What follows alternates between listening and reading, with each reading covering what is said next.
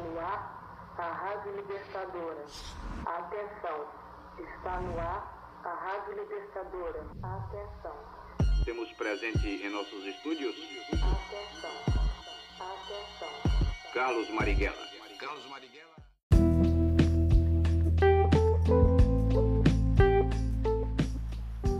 Fala galera, eu sou o Gustavo Machado. Nós estamos aqui no podcast do Cineclube Marighella. O Cineclube Marighella é um projeto de sessões de debate através do cinema, onde a gente realiza discussões sobre temas que são importantes para a nossa sociedade. É, infelizmente, a gente não está conseguindo realizar nossas sessões devido ao isolamento social, claro, é, mas a gente tem continuado o nosso trabalho nas redes sociais, produzindo bastante conteúdo e realizando esse podcast para manter o contato com nossa galera. Eu queria convidar você para conhecer nossas redes sociais, entrar no nosso site cineclubemarighella.com.br, conhecer o nosso Facebook, o nosso Instagram, Cineclube Marighella. Estamos aqui com o Léo Pulha, estamos com um convidado muito especial. Léo, fala aí, como é que estão as coisas, cara?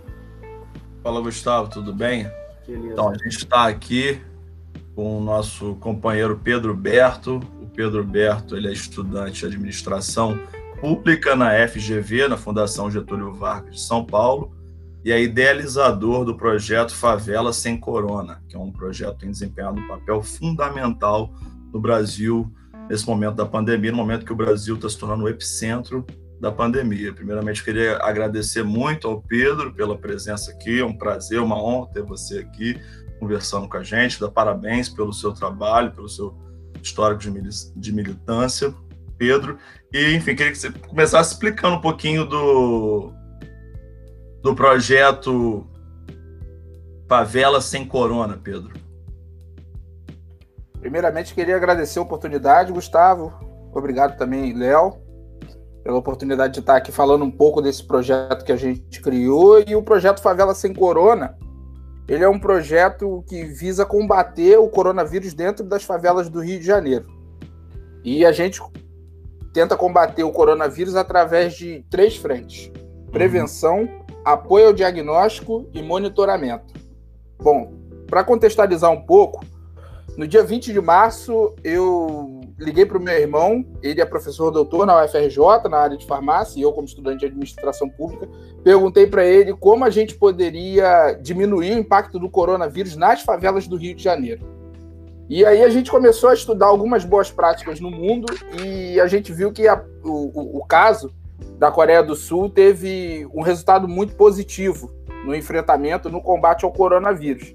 E basicamente eles fizeram uma testão em massa da população e uma, uma, uma testagem que, que seguia um, um protocolo, um rigor e, acima de tudo, uma análise de dados para testar as pessoas certas. Então, a gente, analisando todas essas, essas boas práticas, a gente viu como a gente poderia trazer essas boas práticas para as favelas do Rio de Janeiro, respeitando as especificidades não só do Brasil, mas das favelas em si. Então, o Brasil, a gente sabe que é um país com corrupção, é um país que, que tem muita burocracia, etc. Mas e a favela? A favela tem suas especificidades. Então, tem favela que tem milícia, tem favela que tem tráfico de droga, a maioria das favelas não tem saneamento básico. Então, como é que a gente oferecer esse serviço para essas pessoas é, com essas especificidades? E aí a gente começou a trabalhar na ideia de fazer a testagem em massa da população nas favelas, com parceria com algumas instituições públicas. UPA, que é a Unidade de Pronto Atendimento, e as clínicas da família.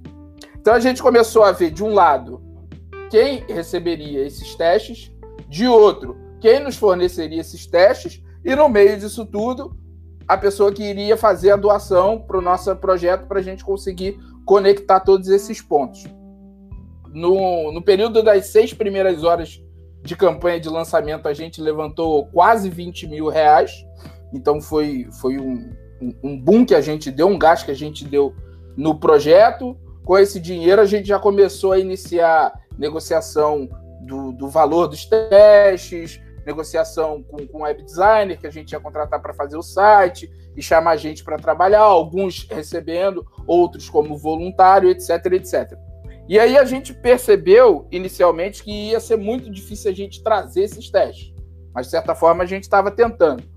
E o primeiro tomo que a gente levou foi quando a gente fez a encomenda dos testes. Os testes eram certificados Anvi eh, pela Anvisa, já estavam no Brasil. E o meu fornecedor falou: Pedro, é, eu tenho uma notícia ruim para te dar.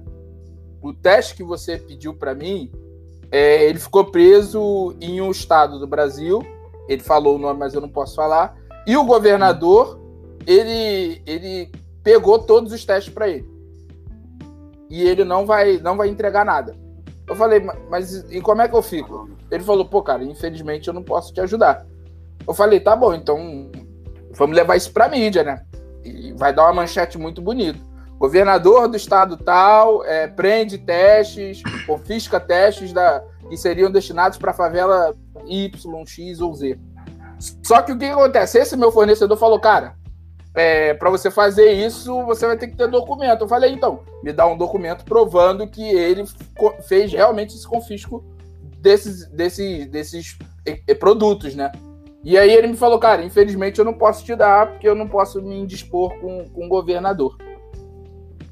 E aí eu percebi que não adianta a gente falar dos Estados Unidos, que os Estados Unidos mandou não sei quantos cargueiros para a China para buscar, confiscar equipamento, etc, etc. Se em território nacional a gente faz a mesma coisa. Porque eu não sou muito favorável às políticas de saúde do presidente, mas eu sou favorável à, unificação. O SUS mesmo é uma ideia de unificação. Mas eu sou favorável à unificação do, do, do, do ó, vamos estruturar aqui, você faz isso, você faz aquilo, todo mundo trabalhando em conjunto para acabar com, essa, com esse vírus, com essa doença, com essa epidemia. Né? E aí eu fiquei muito triste e eu comecei a procurar não só por fornecedores hum, que, que iriam importar, mas também por pessoas que já estavam aqui no Brasil fornecendo esses testes. E do outro lado, em paralelo, eu já estava querendo conversar com algumas clínicas da família, UPAs, etc. A primeira que eu falei, a coordenadora, ela gostou muito da ideia gostou muito, muito mesmo. Vibrou, falou: nossa, aqui a gente não tem teste, etc, etc. É, eu gostei muito, a princípio tá, tá tudo ok, só que eu vou passar para o meu superior só para ele bater o martelo e dar o ok, tá bom? Tá bom. Um dia depois, ela me manda uma mensagem: pô, infelizmente a gente não vai poder receber teu projeto aqui, porque eu não vou poder receber os testes, etc. Aí eu fiquei me perguntando: como é que uma clínica da família que não tem um teste recusa teste certificado pela Anvisa e pago. E aquilo me incomodou bastante, mas eu falei, tudo bem, acontece. Vamos tentar outros estabelecimentos públicos, né? E aí a gente tentou sete entre clínicas e clínicas da família e UPA. Nenhuma delas aceitaram. E aí eu comecei a perceber que tinha alguma coisa muito estranha ali. Porque se eu fosse, não vou citar o nome do banco, né? Mas se eu fosse um banco grande, querendo doar 5 milhões de testes, fácil, né? Agora, como eu sou uma, uma, um projeto que, que começou agora e quer ajudar as pessoas, mas quer ajudar com 100, 200, 300 por comunidade, eu não consigo. E aí eu fiquei pensando nisso tudo e eu falei, cara, eu vou tentar ingressar, fazer o meu trabalho através da iniciativa privada. Então a gente fechou parceria com, as, é, com, com clínicas privadas e falando, clínica, olha só, eu vou pagar pelo agendamento e pelo, pelo serviço. As pessoas vão vir aqui, vão fazer a testagem, você faz encaminhamento, faz suas considerações, faz um, um, um mini atendimento ali e, e aí bola para frente. Mas a gente precisa entregar o que a gente prometeu. E aí a gente primeiro fez uma análise, óbvio, análise baseada em dados de quais eram as favelas que mais precisavam. E aí, nessa semana, justamente que a gente começou a fazer essa análise de dados, a Rocinha teve um pico, um surto muito grande do vírus. E gente começou a morrer lá, etc, etc. E aí a gente decidiu que ia buscar uma clínica lá e, por sorte, a gente achou a clínica Semir lá. C-M-I-R, Semir. E aí, através da clínica Semir, a clínica Semir já tinha os testes. Então eu falei, olha só, vamos fazer o seguinte, vamos fazer um acordo eu vou pegar, vou pagar por, inicialmente, para rodar o piloto, vou pagar por 10 testes e vou mandar 10 pessoas virem aqui fazer os testes. E aí você testa para ver se deu positivo, se deu negativo. Se der positivo, você vai fazer um, um, um trabalho mais elaborado, explicar para a pessoa, agora você tem que usar tarefa separado, não pode usar o mesmo copo, evita usar o mesmo banheiro. A gente sabe que dentro da favela é praticamente impossível se eu não usar o mesmo banheiro. Mas ele dava essas orientações, é óbvio, né? E, e explicava um pouco sobre a doença, sobre a letalidade tudo mais. E para quem não estava com vírus, ele ainda falava sobre como se prevenir, né? Para você não, não ser contagiado, para você não pegar. E, e aí a gente fez esse, esse piloto, foi no sábado. E para fazer os pilotos, a gente geralmente chama uma liderança da comunidade, essa liderança da comunidade que vai fazer todo esse, esse processo de agendamento, etc., porque ele já está mais próximo da comunidade, já conhece, consegue conversar mais com as pessoas, tem um entrosamento maior. A gente entende muito que a capilaridade que essa liderança tem, a gente nunca vai ter, porque a gente nasceu agora, entendeu? Então tem que trabalhar em conjunto com eles e não tentar substituir eles. E aí a gente achou o Fábio, que, que ele é, é coordenador do Rocinha, Rocinha Alerta, que é um grupo de Facebook com mais de 20 mil pessoas e tudo mais. É uma liderança muito forte lá. E aí ele topou, mas ele falou para mim, Pedro, é, eu vou te pedir só uma coisa. Nessa primeira testagem, nesse piloto que vocês vão fazer, vocês podem testar a minha mãe, porque ela é do grupo de risco e ela tá com os sintomas. Falei, não, claro. Se ela tá no grupo de risco, tá com os sintomas, claro. vamos testar. Porque a gente segue um protocolo para fazer testagem. A gente não testa qualquer um. E eu vou explicar daqui a pouquinho como é que funciona esse protocolo. E aí, no sábado, ele foi o primeiro a levar lá a mãe dele, ele levou a mãe dele, a mãe dele testou positivo. E aí o dono da clínica que atendeu, fez o atendimento, ele falou: Olha só, Fábio, é, o que que acontece? Sua mãe testou positivo, você tem que levar ela no hospital, porque ela é do grupo de risco, ela já tá com falta de ar. E aí ele falou: Cara, eu já levei no hospital e mandaram voltar para casa e cuidar dela. Ele falou: Tá bom, olha só, vou preencher aqui um laudo para você dizendo que ela foi diagnosticada, testou positivo para Covid-19, para coronavírus. E aí, quando você chegar lá, você mostra esse laudo e fala: minha mãe está passando muito mal, ela precisa ser internada agora. E aí ele fez exatamente isso no Miguel Couto. E ela conseguiu ser internada na, no, no CTI, graças a Deus. Mas o que, que aconteceu? Isso era no sábado. Na noite do mesmo dia, ela faleceu. Na noite do mesmo dia, ela faleceu. E aí eu fiquei muito mal, a gente fez vaquinha para ajudar no enterro, etc. Mas a gente ficou refletindo, é, a gente, enquanto, enquanto equipe do Favela Sem Corona, se a gente tivesse feito esse teste, sei lá, cinco, seis, sete dias antes, talvez ela pudesse estar viva. Justamente porque quanto mais cedo você faz esse diagnóstico, mais você pode cuidar da pessoa, você pode entubar ela. E uma coisa que é muito necessária hoje em dia, como não tem leito para todo mundo, é o seguinte: se você chega lá, fala que está passando mal, tem Covid-19, tem coronavírus e é do grupo de risco, você vai ter uma certa prioridade. Se você tiver com laudo, você vai ter uma certa prioridade, porque como não tem teste para todo mundo, ó, tem a mesma a me, uma outra pessoa na mesma situação, só que ela ainda não testou. Então, entre o médico escolher quem já testou positivo e quem ainda não testou, ele vai escolher quem já testou para cuidar, entendeu? Então é um trabalho muito importante esse da testagem em si. Inclusive, hoje, uma, uma pessoa que, que queria ajudar o projeto e tudo mais, mas ela, ela foi dando alguns, algumas sugestões e tal, e ela falou assim: Pô, Pedro, é, eu, eu acho o trabalho de vocês sensacional, mas eu acho que vocês estão atuando no ramo errado. Eu acho que vocês deveriam estar tá arrecadando dinheiro para fazer compra de medicamento para as pessoas que estão com Covid, para as pessoas que, que saem do, do, da internação, etc. E aí, a gente não falou isso para ela, mas como equipe, a vontade era falar: tá bom, então vamos atuar logo comprando caixão. Porque se você não quer fazer nem o diagnóstico antes, mapear, traquear, rastrear a doença dentro da comunidade para evitar aglomeração, conscientizar as pessoas, as pessoas saberem de fato, ó, fulano de tal tá com Covid. Entendeu? Porque Sim. até então a gente não vê o vírus. A gente não vê o vírus. Mas quando você testa positivo, todo mundo da tua casa fica alerta. Todo mundo do seu bairro fica alerta. Todo mundo da rua fica alerta. Né? Exatamente, assintomático. Então, a minha vontade era falar para ela, então vamos comprar logo o caixão. Porque se a gente sabe que, que, que a galera, uma parte da, das pessoas, vai morrer de coronavírus, por que, a gente já não compra o caixão, né? Mas aí a gente conseguiu falar com ela e explicar a situação, porque nem todo mundo que ajuda, porque como apareceu muita gente querendo ajudar, fazendo seus projetos, nem todo mundo tem um conhecimento, entendimento sobre como as coisas funcionam na favela. Porque se você uhum. tem a maioria das pessoas da favela que terminam, que terminam, não estou nem falando das que não terminam, das que terminam o ensino médio, saem sem noções básicas de química, física e biologia, como é que você quer alertar a pessoa sobre coronavírus? Sobre uma coisa que ela nunca viu? Porque o que ela vê é tráfico de drogas.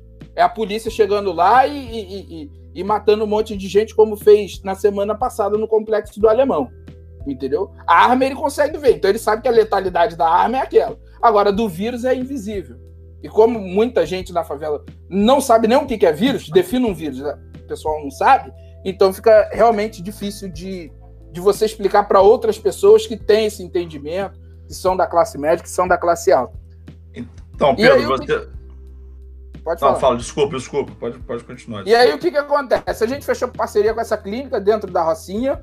E, e aí a gente percebeu que só fazer o apoio ao diagnóstico não bastava.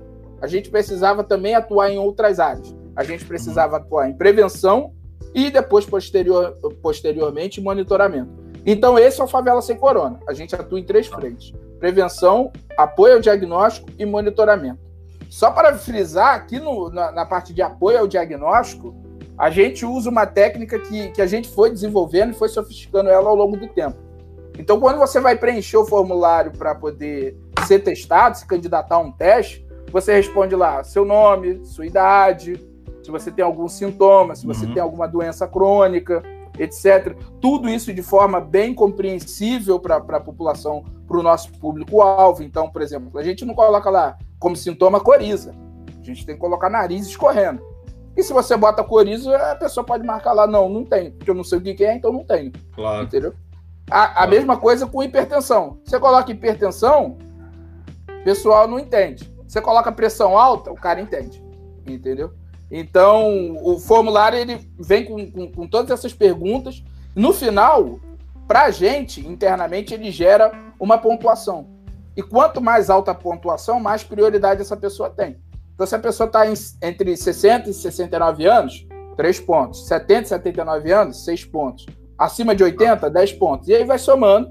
E depois desse somatório, a gente sabe quem, quem dentro dessa questão de prioridade, tem mais prioridade e tem que ser testado mais rápido e quem não tem. É bastante, bastante elucidativa a sua explicação e o projeto, obviamente, tem uma importância tamanho, né? tamanho importância. É, fazemos uhum. colocações aqui que essa pandemia ela acabou escancarando as desigualdades né, que a gente tem aqui no Brasil. Você já comentou algumas, algumas delas, né, porque ela, a pandemia ela começou nos estratos sociais mais altos, né? E aí depois ela chegou, obviamente, nas comunidades, né? E essas comunidades elas sofrem também com uma grande dificuldade, um cenário complexo, difícil para conseguir manter o isolamento social. Você deu exemplo da questão né, do banheiro, enfim, a, a, infraestrutura, as pessoas não têm saneamento básico, as pessoas estão sem renda, então é muito mais difícil atravessar esse momento para quem está numa situação dessa. Né? Então, só pontuar que a, a organização Data Favela e o Instituto Locomotiva trouxeram dados que são é, mais de 13 milhões de pessoas vivendo em comunidades que estão passando por, por uma situação difícil, com baixa infraestrutura, é, com menor oferta de serviços de saúde no modo geral. Então, isso é, é bastante. é um complicador. Né? Exatamente. Exatamente. É, bom, falando sobre ainda sobre o projeto, você comentou, acho que muito relevante o fato da linguagem ser informal, é, né, uma linguagem objetiva. Acredito que isso, com certeza, vocês devem ter aprimorado ao ponto de atingir uma linguagem que seja assertiva na hora de requerer as informações, né? É, provavelmente vocês também devem aproveitar esse canal de, de contato para informar essas pessoas sobre os cuidados que elas podem ter, né? E tem uma outra coisa importante que eu percebi aqui no site de vocês, a questão de alerta de notícias falsas.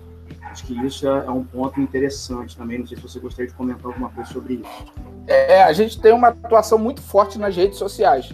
Então, da mesma forma que a gente foi, foi aprendendo ao longo do caminho sobre como se comunicar melhor com, com a comunidade, porque apesar do, do da maioria do, do, do grupo da nossa equipe ser de comunidade, às vezes a gente não consegue se comunicar com aquela pessoa, porque na comunidade em si, a comunidade é, é muito diversa, né? Você vai falar de favela, a favela é muito diversa. Se você for pegar a Rocinha, mais de 25 subbairros. Cachopa, Cachopinha, Valão, por aí vai. São muitas, muitas partes. E óbvio que tem partes, por exemplo, a roupa suja, que é uma parte da Rocinha, ela é muito mais. A, situação dela é muito mais complicada, por exemplo, do que a, a, região ali da Via Ápia. Porque a Via Ápia, é, é, é, teoricamente, na, na, prática, quer dizer, ela é um pouco. A, a galera de lá é um pouco mais. Vamos dizer assim. Um pouco menos pobre. Falar, é a zona é, nobre do território, né? Exatamente. É um pouco menos pobre. Então, na, na, por exemplo, na Via Ápia, você não encontra gente morando em palafita e embaixo da palafita um valão. Entendeu? Aí em outras partes você já encontra. Então, como é que você vai se comunicar tanto com essa pessoa que está na Via Ápia quanto a pessoa que está lá na roupa suja? Então, a gente foi aprendendo isso ao longo do tempo e a gente vai aprendendo isso muito pelo Instagram também, que é onde a gente faz a prevenção, a partir de prevenção de fake news, né, que combate as notícias falsas. Então, a gente, através do Facebook, do Instagram, a gente consegue se comunicar muito com o nosso público. E como é que a gente faz para saber que a gente de fato está tá conseguindo entregar a mensagem? A gente acompanha a métrica todo dia. Todo dia a gente acompanha a métrica. Olha, esse post aqui teve mais curtida. Esse post aqui teve mais comentário. Tá, quais foram os comentários do post?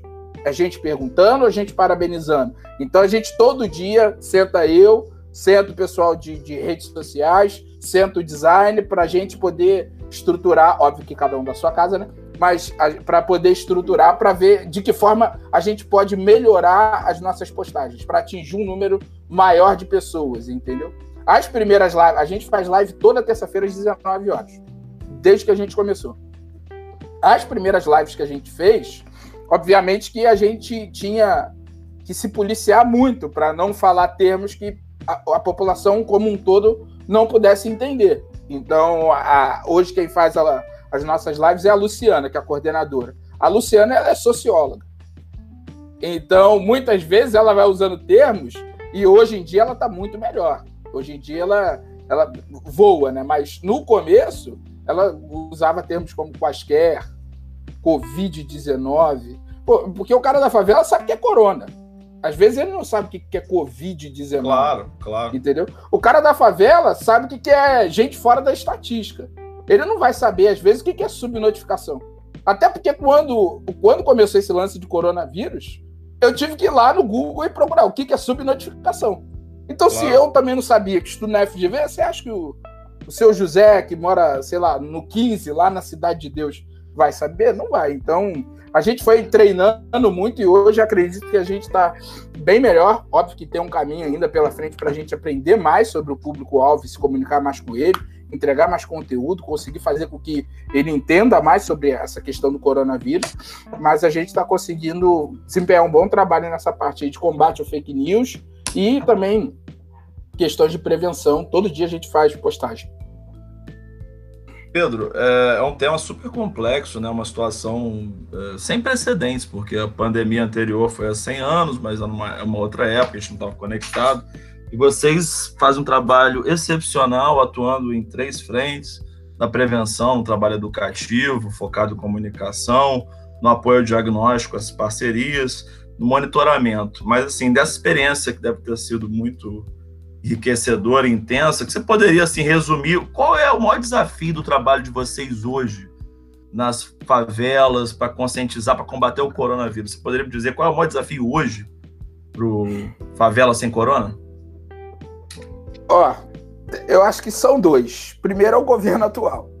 E segundo, eu acredito que, que é a gente tentar prever as coisas para saber o que, que a gente vai fazer caso isso aconteça. Então, o, o primeiro-ministro saiu. Isso muda alguma coisa para o projeto em si? Não. Mas aí muda de uma forma geral, né? De uma forma geral ah. tem um impacto para o Brasil. Okay. Mas para o projeto ah. em si, não. Mas tem muitas coisas que vão mudando ao longo do, da, da, da nossa vida que impacta. Por exemplo, agora o Crivella quer acabar com, com a quarentena, entendeu? Sim. E seguido de outros prefeitos. Então isso vai impactar di, diretamente o, o nosso trabalho, entendeu? Vai impactar diretamente. Mas tirando essa parte de, de, de, governo e etc. Essa parte de tentar prever o que vai acontecer é muito difícil, porque a gente conseguiu até hoje se destacar muito, sair em vários meios de comunicação, dos mais importantes, até os mais informais, etc. Justamente porque a gente sempre estava pensando na frente. O que, que vai acontecer? O que, que pode acontecer?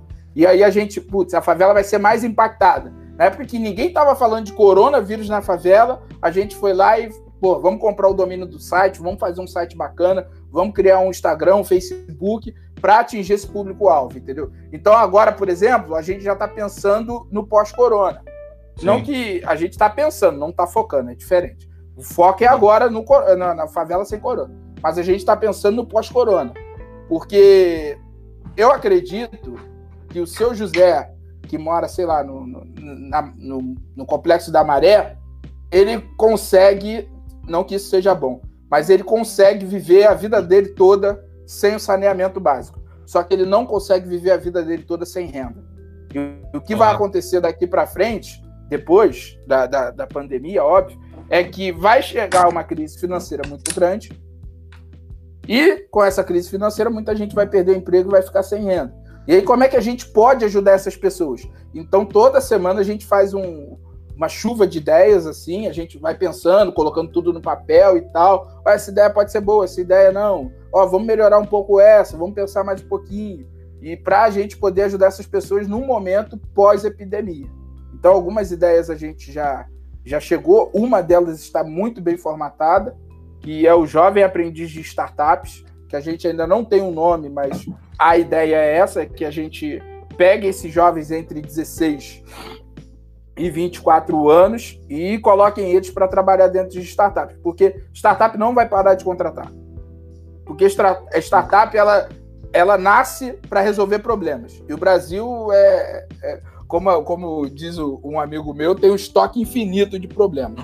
Então, então não vai parar de surgir startup. Startup contrata. Então, como é que a gente faz para conectar esses jovens das favelas com essas startups? Então, a ideia foi esse programa de Jovem Aprendiz de Startups. Para a gente mudar um pouquinho também essa questão de que hoje em dia é, é, é cool, é legal é, trabalhar em startup, mas quem faz esse tipo de trabalho? Gente da PUC, do INSPER, do Mackenzie, da FGV, etc. Não, vamos botar Sim. gente da favela que tem um pensamento claro. diferente, entendeu? Claro. Que tem um, um, um, um background, um, conhecimento totalmente diferente e pode ajudar muito essas startups a se desenvolverem. Então a ideia é fazer uma conexão entre, entre esses dois lados, as startups e esses jovens, e dar uma, uma, uma qualificação desses jovens focada em startups. Quais são as habilidades que eles precisam ter? Porque hoje em dia a gente fala muito de habilidade do século XXI. Porque não é mais aquilo de, ah, porra, na, na época da minha mãe era datilografia. A onda Sim. do momento era você saber datilografar. Hoje em dia já não é só mexer na internet. Você vê que não tem mais, sei lá, SOS computadores, microlins por aí porque todo mundo já nasceu sabendo isso. Agora você pode até não saber programar, mas a lógica de programação você tem que entender um pouco. Sim. Entendeu? Então, coisas básicas assim que a gente consegue é, dar em seis meses, oito meses, a gente vai, vai dar justamente, e óbvio que é alinhado com as startups, para saber o que, que eles demandam, para tentar inserir essa população. Mas, voltando ao assunto, é, saber prever e, e, trabalhar essa prevenção do que, que do que, que vai acontecer no futuro é muito difícil. Uma das coisas está certo, que é a crise, mas outras a gente ainda não sabe mais a curto e médio prazo, entendeu? Sim. É, no momento onde o governo, você falou que o governo é um, é um desafio, uma dificuldade, né, no momento onde o governo não consegue fazer chegar o seu auxílio emergencial para essas pessoas. O que causa ainda mais problema, não só pelo fato dele não receber, mas pelo fato dele ter que lutar para receber, ele ter que ir até um local e eventualmente ter que passar por uma aglomeração, ou seja, a dificuldade acaba sendo muito maior à medida que o governo não consegue fazer chegar o auxílio, que já é uma merreca, que já é um valor irrisório, mas Exatamente. Que, que com certeza, assim, traria algum alento, claro, qualquer valor nesse momento vai trazer um alento, mas eu acredito que esse valor seja irrisório para a necessidade básica de uma família que está dentro da favela, que já é precária, que já tem dificuldade, né, outra dificuldade. Então, esse, essa Exatamente. ideia que vocês estão tendo de tentar pensar no futuro, tentar pensar nos próximos passos, ela é importante sim. É, vocês estão fazendo agora, mas vocês já estão pensando lá na frente. Isso é muito, Exatamente. Muito é, a, a, a, nossa equipe, basicamente, ela quer evitar um momento pós-abolição 2.0. Uhum. Onde está todo mundo desempregado, sem renda, e aí o cara de 16 anos recebe uma proposta para levar uma mochila. Ah, o que, que tem na mochila? Leva só essa mochila até lá do outro Qualquer lado. coisa, né? É, exatamente. Então, a ideia é evitar um, um momento pós-abolição 2.0, onde muita gente cai na marginalidade, e aí a polícia vai ter respaldo e legitimidade para ser truculenta, porque tem que domar a população, tem que domar essa população da favela, e aí a gente quer atuar justamente nessa área depois. É, até porque essa crise já está dada e ela, a retração do produto interno bruto vai ser uma coisa sem precedentes na série histórica, né? Exatamente. Isso não é só no Brasil. Existe uma grande, o, o governo coloca a questão com uma, como uma, uma falsa dicotomia, né, entre isolamento social e economia, mas na verdade não é por aí. Quanto mais, quanto mais cedo a gente encarar o problema e resolver, melhor vai ser a recuperação econômica. Mas, Pedro, é, queria aproveitar a oportunidade para você falasse com os nossos ouvintes como eles podem colaborar com o projeto Favela Sem Corona. Então, eles podem colaborar de várias formas, mas as principais é ou fazendo doação. A gente tem lá todas as instruções no nosso site, www.favelasemcorona.com. Mas elas também não precisam. Uma coisa interessante é que elas podem doar até mesmo sem ter dinheiro. A gente fez uma parceria com uma startup que se chama Ribbon, e aí, quando você baixa o aplicativo da Ribbon, ele, ele te dá. Aí tem a moeda do aplicativo que se chama Ribbons. E para cada, cada é, texto que você faz uma leitura, são notícias curtas. Para cada é, notícia dessa que você faz a leitura, você coleta os ribbons e pode doar para uma das causas do aplicativo. E quem paga por esses, por esses ribbons que você recebe são as empresas que, que colocam esses, esses anúncios de, de, uhum. de matérias, etc. Então você Sim. consegue doar até mesmo sem ter dinheiro. Mas. É, e pode doar diretamente também, pela nossa conta bancária que está disponível no nosso site o, a questão lá do Ribbon. Outra coisa também é que você pode fazer o compartilhamento de, das informações que tem no nosso, no nosso Instagram. Então, quanto mais você compartilhar, mais você vai ajudar outras pessoas a se prevenirem é nesse tempo de isolamento, onde a rede social está se tornando a principal ferramenta né, de comunicação, é, as pessoas compartilhando com certeza vão além de vão fazer essa comunicação chegar além, né? Exatamente. Então, favela sem corona.com para o ouvinte conhecer e as redes sociais, obviamente, a mesma coisa, né? Favela sem corona no Facebook é, e no Instagram também. Né? Também. E, e lá também... tem o nosso WhatsApp também, né? Se você for no no link da nossa bio lá do, do Instagram, ou até mesmo no Facebook, lá tem o WhatsApp. Então, qualquer pergunta, qualquer dúvida, até mesmo questão de denúncia, porque como é um canal de WhatsApp, muita gente usa para muita coisa. Então, sinta-se à vontade aí, o ouvinte, para chamar a gente lá. Bacana. O ouvinte pode, inclusive, se o ouvinte estiver numa situação, né, numa comunidade, ele pode, inclusive, solicitar uma ajuda, enfim, né? Buscar é, a gente recebeu muita denúncia é, no início muito pedido de ajuda, mas no, de ajuda de, de comida, etc. E a gente encaminha essas pessoas para algumas entidades que já estão fazendo isso, alguns projetos que já estão fazendo isso, justamente porque o nosso projeto é focado em teste. Mas na semana passada, por exemplo, a gente recebeu dezenas de denúncias do, vindas do complexo do Alemão. É, pois é, o Estado, além de não colaborar com a vida dessas pessoas perante o corona, ainda tem a capacidade de entrar na favela e matar. Exatamente. Bastante complexo essa situação.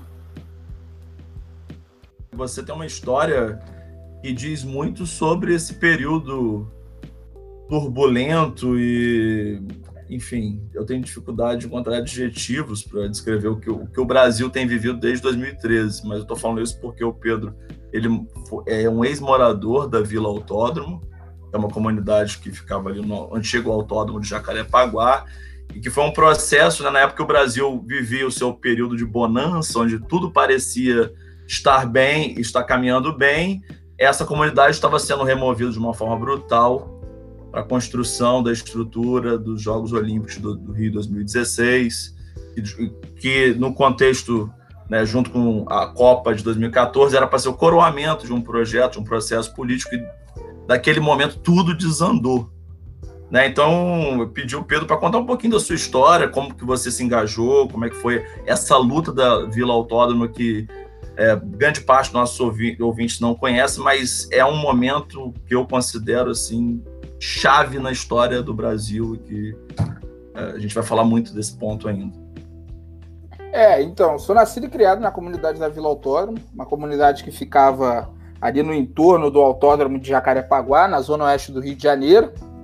E aí, em 2013, começou o processo de remoção da Vila Autódromo por parte da Prefeitura do Rio de Janeiro.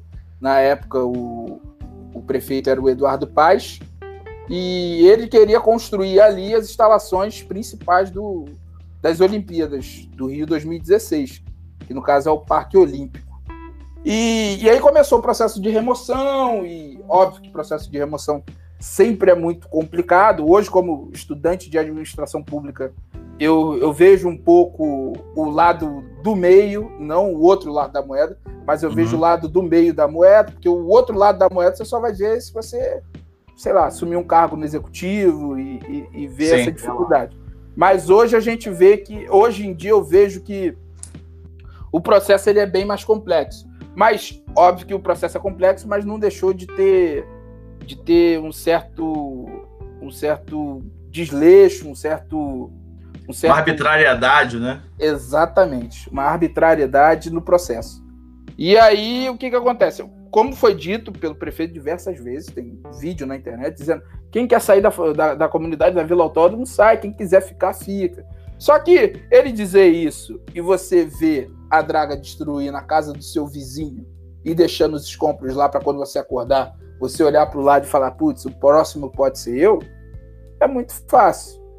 Você conviver numa comunidade que num dia falta água, no outro falta luz e no outro corta os dois, é complicado, entendeu? Então ele foi fazendo todas essas estratégias para minar, para cansar todos os moradores da comunidade, da Vila Autónoma, que era em torno de 600 famílias, né? E chegou até o absurdo de da minha casa ela ser sitiada, basicamente. Porque como a, a comunidade era como se fosse uma península, sabe? Fosse, fosse um, ela ia ao redor da, da, da Vila Autódromo, do, do Autódromo, de Jacarepaguá. Sim. Então, como a minha casa ficava no final, e a maioria das casas que não tinham sido desapropriadas ficava numa outra ponta, o que, que eles fizeram? Eles cortaram no meio do caminho e basicamente me englobaram, como se fosse uma cela, aquele, aquele processo de fagocitose fagocitaram a minha casa para dentro do Parque Olímpico. E aí, toda vez que eu tinha que entrar na minha casa, eu tinha que entrar pelo Parque Olímpico. E toda vez que eu tinha que sair, eu tinha que sair pelo Parque Olímpico. E acredite se você quiser, toda vez que eu entrava é, para ir para minha casa, um segurança do Parque Olímpico ia me escoltando até o portão da minha casa. Sério? É, porque como eu estava dentro do Parque Olímpico, eu ia, podia ir para qualquer instalação. Sim. Então podia fazer qualquer coisa. Eu estava dentro do Parque Olímpico, entendeu? E aí ele me escoltava até a porta de casa. Na hora de voltar, óbvio que ele não ficava lá me esperando. Mas tinha um vigia próximo lá que, que ele sabia mais ou menos como quando eu saía, etc, etc. Então foi um processo muito complicado, muito delicado. Infelizmente, a gente perdeu essa luta em março de 2016, quando o juiz bateu o martelo, entendeu? E, e falou, ó, vocês vão ter que sair. E aí a gente. Minha mãe foi morar em Pedra de Guaratiba, na verdade, na Praia da Brisa, que fica em Sepetiba, fica um pouco até depois. Muito longe, óbvio, porque com o dinheiro da indenização você não compra um lugar no mesmo, no, me, no é. mesmo bairro, né? Nem próximo. E aí, depois disso tudo, eu fazia contabilidade na UERJ. E eu fiquei pensando, cara, será que vale a pena eu estar tá estudando aqui contabilidade para entrar no mercado financeiro? Eu até queria entrar no mercado financeiro. Sempre gostei muito de número e de fazer as coisas funcionarem, sabe? E, e fazer a matemática dar certo e, e, crescer alguma coisa. E eu falei, mas será que realmente é isso que eu quero? E aí eu tive uma mudança de paradigma ali, e aí eu simplesmente tranquei a faculdade, falei, mãe, estou voltando para o pré-vestibular. E aí, a princípio, eu comecei no comunitário, mas uma jornalista que acompanhou toda a minha história da Vila Autónoma, ela falou: não, vou pagar um pré-vestibular para você, escolhe, escolhe um. E aí eu escolhi um pré-vestibular bem caro, ela pagou, e aí eu comecei a estudar, estudar, estudar. Três meses depois eu estava aprovado em administração pública, como uma das cinco primeiras pessoas. E, e aí o coordenador do curso, porque lá na, na, na Fundação Getúlio Vargas não é só passar no vestibular. Você passa no vestibular e você ainda tem uma entrevista e tem carta de motivação. Que é um processo muito interessante. É um processo é, que, que junta um pouco do processo americano, mas junta bastante do processo brasileiro de vestibular. Então, se tem 100 vagas, eles vão chamar 200 pessoas, as 200 com as melhores notas. Dessas 200, eles vão analisar carta de motivação e entrevista. Porque às vezes o cara que está na posição 200, ele é muito mais interessante como aluno, ele vai agregar muito mais na disciplina, nas disciplinas e no curso do que o cara que foi primeiro. Então eles chamam o, o, o número 200, chamam o número 180, por aí vai. Então, o coordenador me ligou e falou: Cara, você está aprovado, é, vem para cá, para São Paulo, a gente vai te dar uma bolsa alimentação, material didático, vamos te dar bolsa moradia também. E aí você vai fazer os quatro anos da faculdade aqui sem gastar um real. Aí eu, eu adorei a ideia e depois disso eu comecei a ver que administração pública é, era uma paixão que, que eu não sabia, mas eu fiquei apaixonado. Todas as aulas muito dinâmicas, então as aulas são muito legais porque a gente, a gente estuda bastante pelo método socrático, né? Então o professor não chega contando as coisas. Você chega já com o texto lido e o professor ele é como um cara que está ali mediando o conhecimento. Ele não é o 100% detentor do conhecimento. Então a gente vai discutindo uma discussão sadia, óbvio, em sala de aula sobre vários temas, entendeu? Então, sei lá, direito, a gente vai discutir sobre judicialização da saúde, etc. Essas questões de judicialização a gente estudou muito em direito constitucional.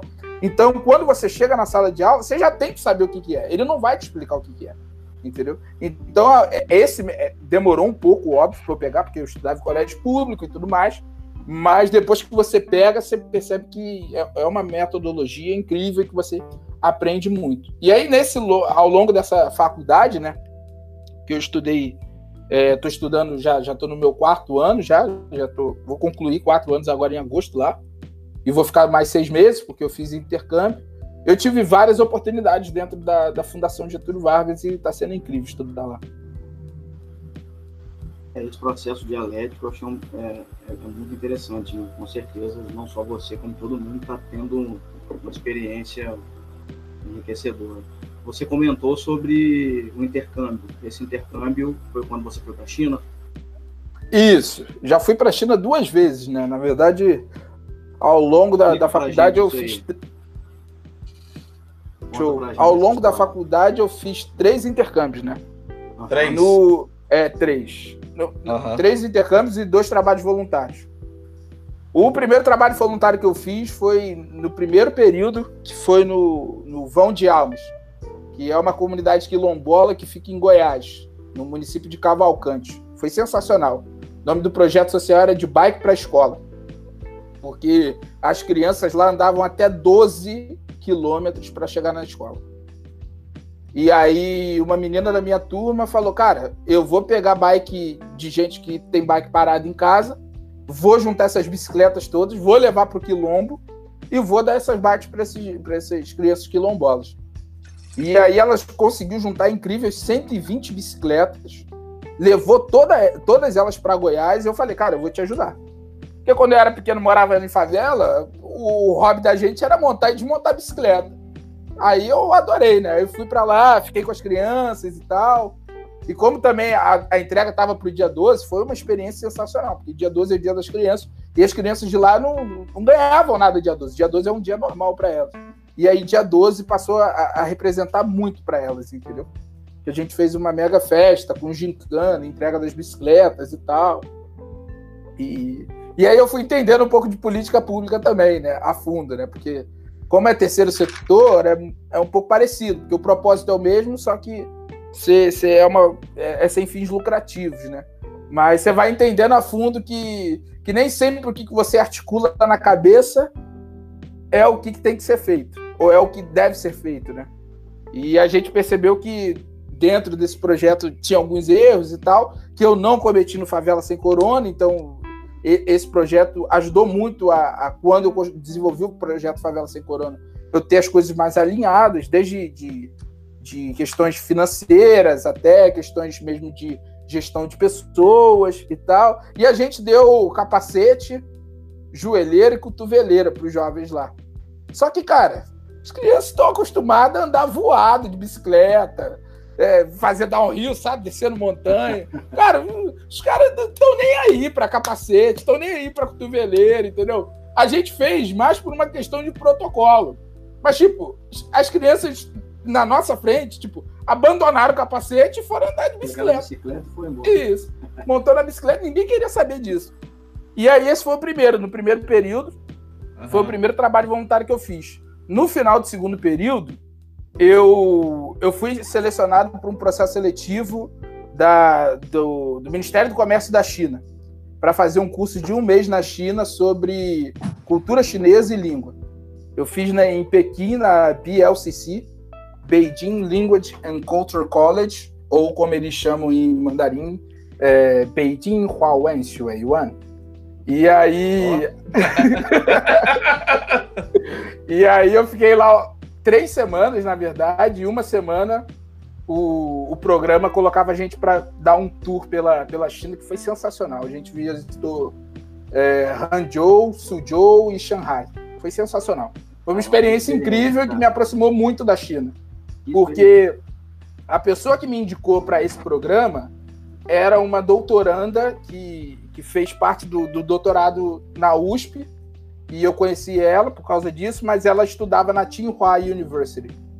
E aí ela me convidou para conhecer a universidade dela, né? E aí eu fui lá, eu fiquei maravilhado. O campus é absurdamente grande, é lindo, é, é, é muito muito arborizado e eu fiquei muito apaixonado pela estrutura da faculdade, pela faculdade ser a melhor da China, é, pelas pessoas que estudaram na faculdade, etc. O presidente da China, o atual presidente da China estudou lá, a maioria dos ministros estudaram lá, então fica meio que dividido que metade do ministério estuda na Tsinghua e metade estuda na, na Pequim University e tal. Então eu gostei muito, falei, cara, um dia eu vou voltar para cá. E aí eu falei para Ian, tira uma foto minha aqui em frente ao, ao museu da universidade. E aí eu tirei essa foto e falei, o dia que eu vier para cá, eu vou postar essa foto no Instagram falando que eu realizei um sonho. E aí, depois disso, eu já tinha um. um depois desse, desse, desse intercâmbio, eu já tinha um outro reservado para ir para Colômbia, para Cúcuta, para fazer um trabalho voluntário lá numa, é, num, num projeto que se chamava Comunidades Susteníveis, que basicamente a gente utilizava tudo que iria ser descartado, incinerado, jogado no lixo e construía parquinho para as crianças na cidade de Cúcuta, que fica na divisa com a Venezuela. E aí, quando eu cheguei lá, estava tendo a crise de gente migrando da Venezuela para a Colômbia, porque lá fica bem na divisa. Então, Sim. além desse projeto que a gente fazia à tarde, de manhã a gente preparava arepa, que é uma, uma comida tradicional que eles comem lá no café da manhã. A gente preparava arepa para doar para essas pessoas, entendeu? Então aprendi também absurdamente lá na, na, Colômbia, um dos países que, que, que, eu amo mesmo. É muito parecido com, com, com o Brasil em clima, as pessoas são muito receptivas, etc. E, e aí o que, que acontece? Depois disso, eu, eu comecei a estudar, estudar, estudar, estudar, estudar. E aí comecei a fazer o processo para Tinhua. E aí eu fui aprovado para estudar na Tinhua, fiquei muito feliz. Aprovado com bolsa, óbvio. E aí passei um semestre lá estudando. E aí eu postei aquela foto que eu falei para vocês, no dia que eu fui, fui aprovado no processo seletivo. E China é sensacional, tá no meu coração também. Pedro, a China, né? O, a sua experiência, enfim, uma vivência impressionante, vários locais e tal. E agora, em relação à China, especificamente, está vivendo um momento onde o nosso governo é um governo extremamente ideológico e ele escolheu a China como inimigo, espantalho, né? Dessa, é, desse discurso ideológico deles. A, a, o vírus do corona, o coronavírus ele surge na China também, inclusive o nível de capilaridade dessa rede de desinformação em relação, em relação à China é tão impressionante que eu, por exemplo, recebi uma ligação da minha avó no último domingo. Ela estava preocupada que ela tinha recebido uma notícia no WhatsApp de que a China invadiu o Brasil. Nossa. Né? Pois é. E aí eu, enfim, aí eu expliquei que, que era fake news e tal, mas eu quero dizer o seguinte: a população brasileira, a base da população brasileira está sendo bombardeada com mentiras sobre a China. E a gente tem aqui um companheiro que morou na China, tem uma experiência. O que você pode dizer da sua experiência na China? O que, que o Brasil pode aprender, com a China? O que, que a China pode aprender com o Brasil? A gente sabe que nenhum lugar é perfeito, enfim, mas o que você poderia compartilhar com os nossos ouvintes brasileiros que ouvem falar tantas coisas sobre a China, mas que não conhecem nada e a China é uma realidade tão distante para a gente? Eu acho que resume uma frase: é parar de ser, de ser torcedor e virar um analista. Você tem que analisar as coisas e não torcer. Porque se você é a favor do Bolsonaro ou contra, você não pode ficar torcendo. Você tem que fazer uma análise fria. Vem cá, pragmaticamente, é bom para a China ter um vírus se espalhando pelo mundo todo, sendo que ela fornece tudo para todo mundo? Tá, ah, Pedro, ela ganhou muito dinheiro, sei lá, com máscara e teste. Tá aí as outras coisas que ela vendia e tá parando de vender. Claro. Da mesma forma que pragmaticamente a Inglaterra mandou uma mensagem mundial para todo mundo, libertem seus escravos porque eles consomem, para a China não é interessante ter um mundo no caos, onde ninguém consome nada, e eles são os maiores fornecedores de praticamente tudo. Sim. Seja eletrônico, seja. Ou seja, de tudo. Então, cara, para para pensar. Não faz sentido a China querer é, é, disseminar uma doença para ferrar com, com, com, todo o planeta. Então, são coisas que realmente o brasileiro tem que, tem que refletir bastante, que não, não compensa. Não, essa fake news é, ela é estapafúrdia. Importante você ter vivido lá e colocar isso aqui dessa forma tão clara, mas em relação, você viveu na China antes do corona. Você teve uma experiência lá numa universidade de ponta, enfim. Aí eu queria que você dissesse, você é um cara que estuda gestão pública, um cara engajado é o que, que, da sua vivência na China, o que você aprendeu, talvez em relação ao papel do Estado na economia, enfim, porque é uma proposta de organização político-social diferente da nossa, que aqui é mistificada até pelo, pelo discurso político do presidente. O que, que você, da sua experiência na China, o que você observou, o seu olhar de brasileiro, de um cara que, tem, que morou na, na Vila Autódromo, que passou, teve a experiência que você teve, é o que, que a sua vivência na China te ensinou e fez você refletir, repensar conceitos que você tinha quando você saiu daqui como um jovem brasileiro? Cara, o liberalismo que o Paulo Guedes defende funciona em Hong Kong, funciona em Singapura, mas na China ele não se faz. Porque a China tem 1 bilhão e 600 milhões de pessoas. E no Brasil, o Brasil não tem isso tudo, né? Tem oito vezes menos tem, sei lá, aproximadamente 200 milhões de pessoas, mas também não é assim, porque a gente é, é um país muito grande, com muita desigualdade. Então o Estado tem que ser forte para poder reparar onde merece ser reparado, para poder incentivar. Não é, ah, não, vamos privatizar. Não, calma, gente, não está na hora de privatizar tudo. Entendeu? Até porque quando a gente fala vamos privatizar, primeiro a comprar é a China. Primeiro comprar a China. Eu não tenho, não tenho não tenho nenhum problema em falar isso. A China está comprando várias partes. E aí, está comprando porque a gente está vendendo.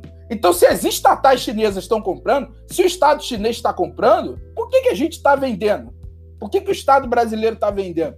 Entendeu? Então, a gente tem que refletir muito sobre isso. Sobre. Cara, o Estado tem que ser forte. O Estado tem que ser forte para poder impedir que certas coisas aconteçam. Entendeu? E não é só, ah, não, vamos criar agência reguladora para tudo. Tá, e aí? Você acha que a agência reguladora resolve tudo? Não vai resolver. O que, que uma agência reguladora da lei da oferta e da procura em qualquer mercado pode fazer em relação ao, ao Covid-19? Cara, é, é, muito difícil. Porque vai fazer o quê? Se a gente tá, tá num mundo totalmente diferente de, de seis meses atrás, ela vai regular o quê? Vai regular quem? Entendeu? Não, e a... a, Anvisa, a Anvisa tenta fazer esse papel, né? Mas é falho, porque. E aí, como é que faz? Libera não. teste sem Anvisa? Não libera? É o seguinte, a sociedade está se organizando em torno de outras bases. Está agora trancado em casa, com uma, outro tipo de prioridade, preocupado com uma questão de saúde pública, é um vírus que não se controla, que a ciência, até o momento, não tem cura, não tem vacina. A única coisa que a gente tem é a, é a possibilidade de imunidade de rebanho através do isolamento social, que o nosso presidente da República faz campanha contra. É. da conscientização das pessoas. Então, a nossa situação no Brasil é. Uma situação... Exatamente. Em relação, Pedro, em relação a arranjo global de. Você acha que precisa ter uma coordenação política internacional ou, ou a competição econômica entre, entre, países que o Trump está tentando reativar, isso tem algum futuro, tem a possibilidade de vingar? Isso é besteira. Besteira completa. Eu, eu vou te explicar de uma forma bem simples e, e, e dando um exemplo que, que, que todo mundo consegue compreender. É mais fácil você cooperar com outras comunidades no Rio de Janeiro, cooperar com. Ah, Rocinha, o que, vocês estão fazendo aí na Rocinha de bom? Ah, tem o Favela Sem Corona, faz isso, isso, assim, assim, assado. O que, que o, o Vidigal tá fazendo? O que, que o Dona Marta tá fazendo? O que, que o Complexo do Alemão tá fazendo? Entendeu? Então, você, através de, dessa troca sadia de informações, você consegue construir favelas mais fortes, comunidades mais fortes. A nível global, em países, é a mesma coisa. O Brasil tem que se juntar com a China para poder produzir mais. Para a gente poder escoar mais os nossos produtos, a gente também comprar os deles. Óbvio que tem é, pontos estratégicos que a gente não deve fazer esse, certos tipos de, de negociação. Mas a gente tem que interagir com outros países e formar blocos, entendeu? O BRICS está morrendo. O BRICS está morrendo. E não Exato. era para morrer. Exato. É, mas aí... o está conectado com o processo político do Brasil também, né? É, é. é essa, essa, essa, essa, iniciativa política do Brasil se agrupar com outras potências emergentes para criar um outro banco de fomento alternativo ao FMI incomodou quem controla o FMI. Exatamente. Os Estados Unidos ficou extremamente incomodado agora economicamente com, com a moeda virtual que, o, que a China vai lançar e que você vai poder de certa forma, desbancar o dólar a longo prazo. O dólar como moeda comercial universal. Entendeu? Ah, eu não sabendo disso não. Tá rolando isso? Tá rolando, tá rolando. Eles chamam de e-renminbi, porque a moeda de lá é renminbi. E eles chamam de e-renminbi. Então você vai poder negociar em e-renminbi. Com outras pessoas. Desbancando é, o... o dólar. Não, depois da Segunda Guerra Mundial, o Keynes propôs uma, uma moeda global, né? É. Acho que chama Bancor, uma coisa do tipo. Enfim, obviamente não vingou os Estados Unidos com seu poder geopolítico, não abriu mão dele. Não abriu. É. Mas pra, pra, só para finalizar essa parte da China, a China é um país que sempre fez planos a longo prazo. Então, Sim. pode ter certeza que a entrada do Bolsonaro, que é um governo que, que teoricamente, e na prática também, óbvio, é meio que de oposição a ele, não, não compactua muito com, com, essa questão que ele fala de ideologia, etc. O governo chinês vê isso como uma coisa passageira. Porque os chineses estudam mais a China do que às vezes é, os chineses estudam mais o Brasil até mesmo às vezes do que a gente aqui. Você pode ter certeza que tem muita gente lá na China que fala, ó, oh, esse cara ele vai estar tá fazendo isso e aí depois pode acontecer isso e de acordo com a, história se repete. E aí eh, pode acontecer isso, aquilo, aquilo. Então ele já tem tudo mapeado. E a gente não faz essa inteligência deles e não faz nem essa inteligência às vezes nossa. Então, você pode ficar tranquilo que em relação a Bolsonaro, ele não vai conseguir desmontar isso que a China, esse plano que, que de certa forma a China, a Rússia, esses países que querem emergir, querem crescer, tem.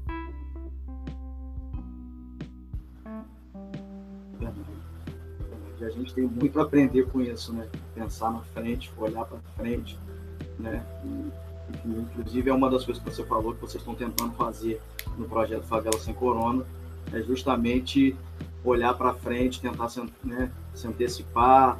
Enfim, acho que esse aprendizado que você teve na China provavelmente chegou aqui. É... Exatamente. Bom, a gente falou de muita coisa interessante até o momento. Acho que se a gente quisesse continuar com mais uma hora de programa, a gente ia ter mais assunto interessante para falar. Com certeza. Então, de antemão, até já vou deixar aqui um pré-convite para a gente futuramente fazer um outro programa, porque os assuntos não se esgotam, mas infelizmente a gente tem um horário a cumprir. Então, o convite está aceito. É, então, então tá ótimo. É muito bom ter, ter você com a gente. Tenho certeza que os ouvintes também estão muito satisfeitos de estar tá escutando bastante coisa interessante até agora, mas acho que a gente está na hora de chegar para o final. Eu faço esse papel de, né, de começar a encaminhar o final.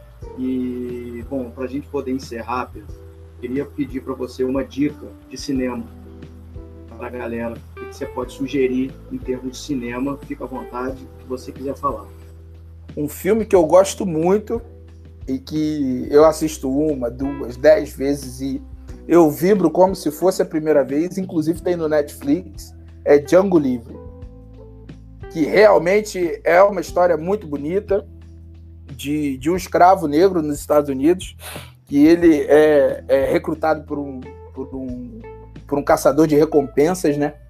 E aí ele faz uma coisa que, que que naquela época era impensável, que é um, um caçador de recompensas negro caçando gente branca. Então, para mim, que sou negro, sou do movimento negro, milito há muito tempo, né? Na verdade, quem, quem é negro milita desde que nasceu, né? Porque você tem que faz ficar nessa pegada, é, faz parte da vida.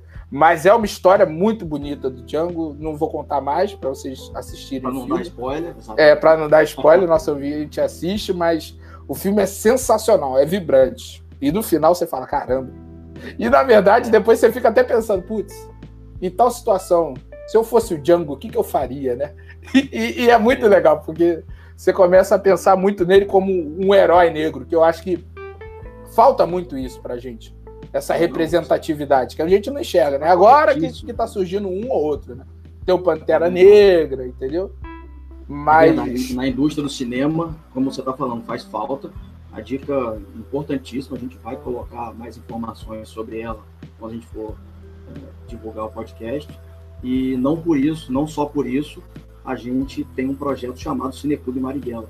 Exatamente. É que a gente carrega o nome do Marighella, não só por ele ser, é, ter sido o inimigo número um da ditadura, mas também por ele ter sido um homem negro com a inteligência, perspicácia e sagacidade que ele teve de, o... realizar um trabalho. A, aproveitar a oportunidade de perguntar ao Pedro uma, uma, última questão polêmica aqui em relação ao Marighella. O Marighella, ele, a mãe dele era negra e, e filha de, de é, pessoas negras escravizadas da etnia Ussá, que lutaram, se rebelaram na Bahia, e o pai dele era um imigrante italiano. Ele é um, é um mestiço, né? Ele é Isso. misturado. E aí o, o seu Jorge, é, a ideia inicial do Wagner Moura era que o Mano Brown interpretasse o Marighella, o Marighella tem um perfil é, mais parecido, e aí acabou sendo o seu Jorge, que é um negro retinto. Isso gerou um debate em relação que começou a aparecer gente branca reivindicando a branquitude de Marighella. Como você, Pedro, enxerga essa, essa polêmica em torno da, do filme Marighella e da questão da negritude? É. é, da negritude. Cara, eu, eu acho muito complicado, porque tanto essa questão da negritude, quanto essa questão de, de, de, de gente se certos adereços mais característicos do negro, etc.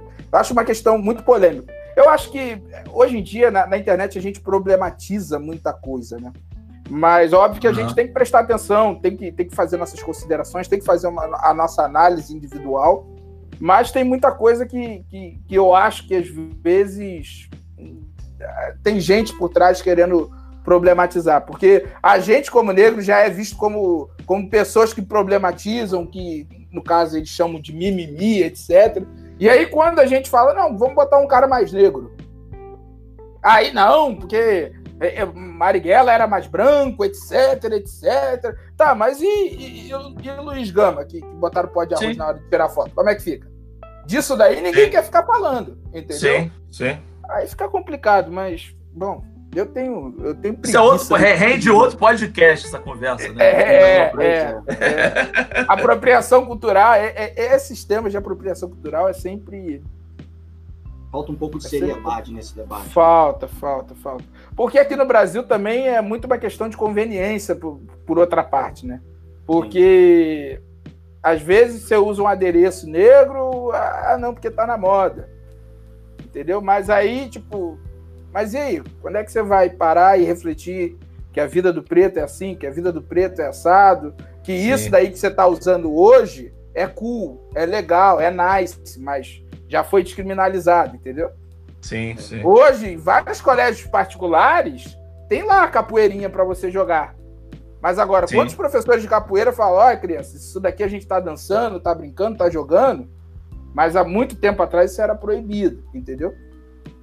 Então, Sim. existe um trabalho de, de conscientização. Eu, eu, eu, eu, particularmente, eu, Pedro, acredito que você não.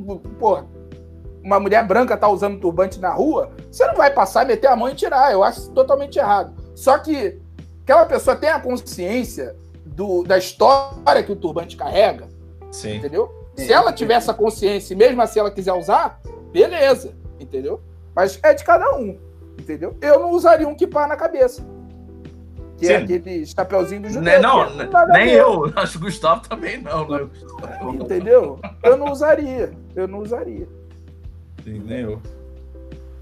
Cara, quero agradecer. Acho que mais, mais, uma vez agradecer a presença do Pedro aqui. A gente Sim.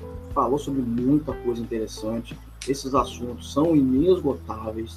Então, enfim, vai ficar aqui realmente esse convite para futuramente a gente ter um outro papo e tratar de outras ideias legais. Quero convidar o nosso ouvinte a conhecer o projeto Favela Sem Corona, conhecer nas redes sociais, conhecer o site. Quem puder colaborar para colaborar e quem estiver precisando de alguma coisa também, fazer contato com os caras. Deixar aqui o nosso nossa salva de palmas, nossos aplausos para a equipe Sim. que está trabalhando, ralando, cada um de sua casa, claro, mas que está ralando, e também para as equipes que estão na rua, na linha de frente do projeto, também fazendo a situação acontecer na prática. Então, em nome do Cineclube Marighella, do nosso coletivo e da galera que está com a gente, deixar aqui o nosso salve para todo mundo da equipe que trabalha junto com o Pedro. Né? Ah, enfim, acho que é isso. Também queria agradecer muito a presença do Pedro aqui, enfim, uma honra e um privilégio a gente aprender aquela experiência dele é tão rica, ele tem tanta coisa para contar, para compartilhar com a gente, é um cara tão generoso, enfim, espetacular. Obrigado, Pedro, Pedro eu que agradeço pelo convite, pelo convite, agradeço aí o pessoal que está escutando a gente. E é isso. Vamos acabar com o corona nas favelas, no Brasil. E vamos. E depois vamos melhorar vamos, a vida do povo depois. Depois que passar isso, o é. corona, é. vamos melhorar a vida de quem precisa. Exatamente. Obrigado aí, pessoal. Obrigado, Obrigado a você, Pedro. Pedro. Forte abraço vive. aí. Marighella vive. Marighella vive.